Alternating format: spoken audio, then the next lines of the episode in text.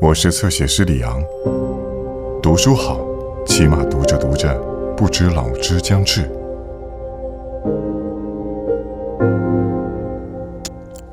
橡树是一种坚硬的树木，要等到新叶萌发以后，枯叶才开始脱落。在一颗坚强的心灵中，旧的爱情也是如此。它已经死去，但是还盘踞在那儿。只有另一种新的爱情，才能将它撵走。屠格涅夫，罗廷。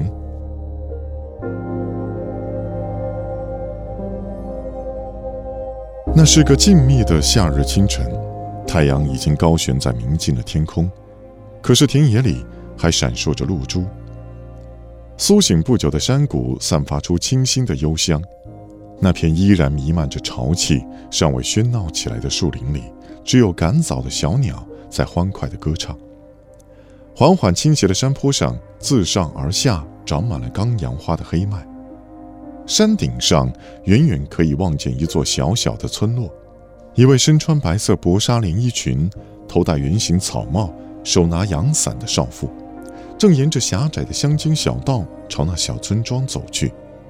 一名小厮。远远跟在他后面，他不慌不忙地走着，好像在体验散步的乐趣。环顾四周，茁壮的黑麦迎风摇摆，发出轻微的沙沙声。起伏的麦浪不断变换着色彩，时而泛起阵阵绿波，时而滚过通道红浪。高空中，云雀在施展银铃般的歌喉。少妇是从自己的庄园出来，正要到离他家不过二里地的那个小村庄去。她的名字叫亚历山德拉·巴甫洛夫娜·里比娜。她是个寡妇，没有孩子，相当富裕。她跟弟弟退役骑兵上尉谢尔盖·巴甫雷奇·沃伦采夫住在一起。她还没有结婚，替姐姐管理着田产。亚历山德拉·巴甫洛夫娜来到村口，在一间又破又矮的农舍前停下来。他把小厮叫到跟前，吩咐他进去询问女人的病情。小厮一会儿出来了，跟他一起出来的还有一位老态龙钟的白胡子老汉。情况怎么样？亚历山德拉·巴甫洛夫娜问。还活着，老汉回答。可以进去吗？怎么不可以？可以。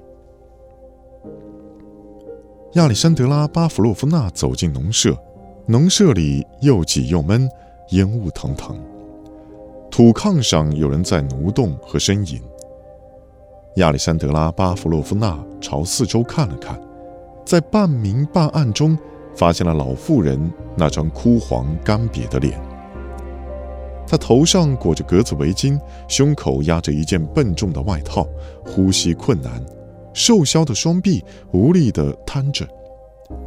亚历山德拉·巴甫洛夫娜走到老妇人身边，伸手摸了摸她的额头，额头滚烫滚烫的。你觉得怎么样，马特廖娜？他俯身问道。唉，老妇人认出了亚历山德拉·巴甫洛夫娜。有气无力地说：“不行了，不行了，亲爱的，死期到了，亲爱的。”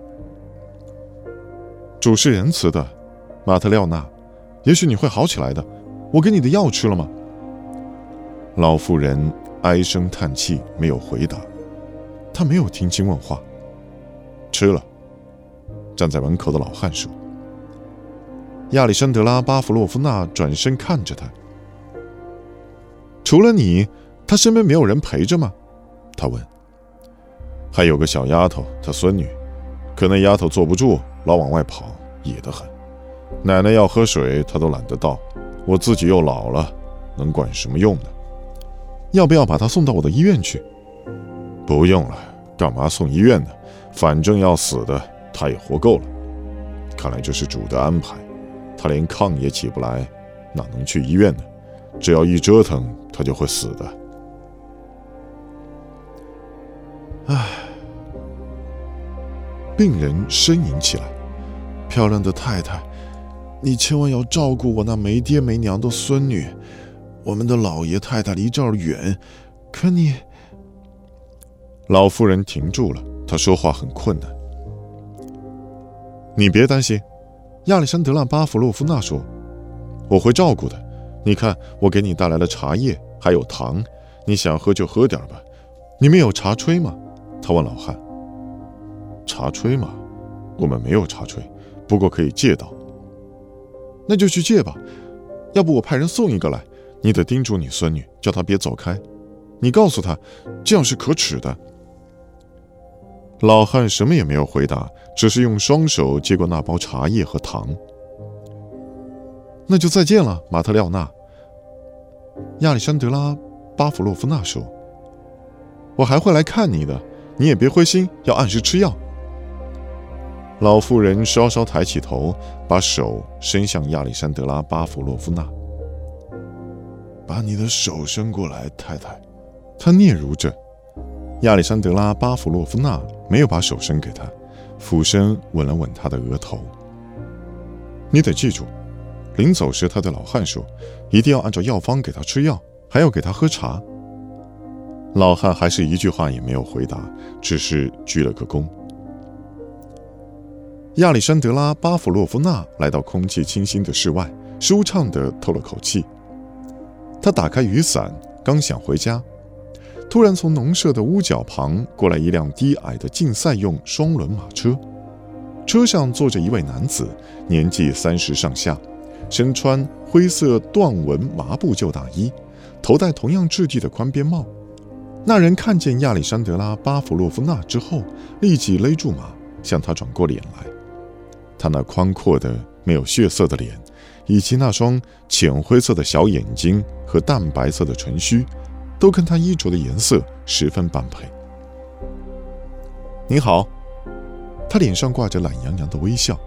您在这儿干什么呀？能告诉我吗？我来探望一位病人。您从哪儿来？米哈伊洛·米哈雷奇。那个叫米哈伊洛·米哈雷奇的人盯着他看了一眼，又微微一笑。探望病人是件好事，他继续说道：“您把病人送到医院去，不是更好吗？”他太虚弱了，经不起折腾。您是否打算解散您的医院？解散？为什么要解散？随便问问。多么奇怪的想法！您怎么会有这样的想法？您一直跟拉苏斯卡亚来往，好像很受他的影响。据他说，什么医院了、学校了都没有用处，完全是多余的。慈善事业应当成为个人的事情，教育也是如此，因为这些都是涉及灵魂的事情。他好像就是这么说的。我很想知道他这套高论是从哪儿捡来的。亚历山德拉·巴甫洛夫娜笑了起来。达利亚·米哈伊诺夫娜是个聪明人，我很喜欢他，尊重他。不过他也可能说错话，他的话我不是句句都相信的。您做的很对，他说。依然没有从马车上下来，因为他本人也不太相信自己的话。不过见到您很高兴。为什么？问得太妙了。哪一次见到您我不高兴了？今天您像早晨一样清丽优雅、妩媚动人。亚历山德拉·巴甫洛夫娜又笑了。您笑什么？怎么能不笑呢？您说这番恭维话的时候，最好看看您那副懒洋洋、冷冰冰的模样。我觉得奇怪的倒是您说最后一句话的时候，怎么没打哈欠？冷冰冰的模样，您总是需要火，而火是毫无用处的，它燃烧冒烟过后就熄灭了。火给人温暖。亚历山德拉·巴甫洛夫娜接着说：“是啊，还会灼伤人。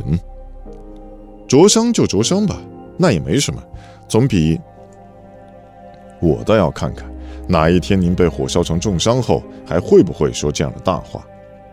米哈伊洛·米哈雷奇气恼地打断他，举起缰绳往马背上抽了一下。再见，米哈伊洛·米哈雷奇，请您等一下！亚历山德拉·巴甫洛夫娜大声喊道：“您什么时候上我们家？”明天，向您弟弟问好。双轮马车驶走了。亚历山德拉·巴甫洛夫娜目送着米哈伊洛·米哈雷奇渐渐远去。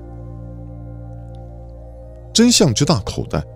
他想，确实，你看他佝偻着腰，浑身沾满尘土的样子，以及从扣在后脑勺的帽子底下抽出来的几束蓬乱的黄头发，真的酷似一只大面粉袋。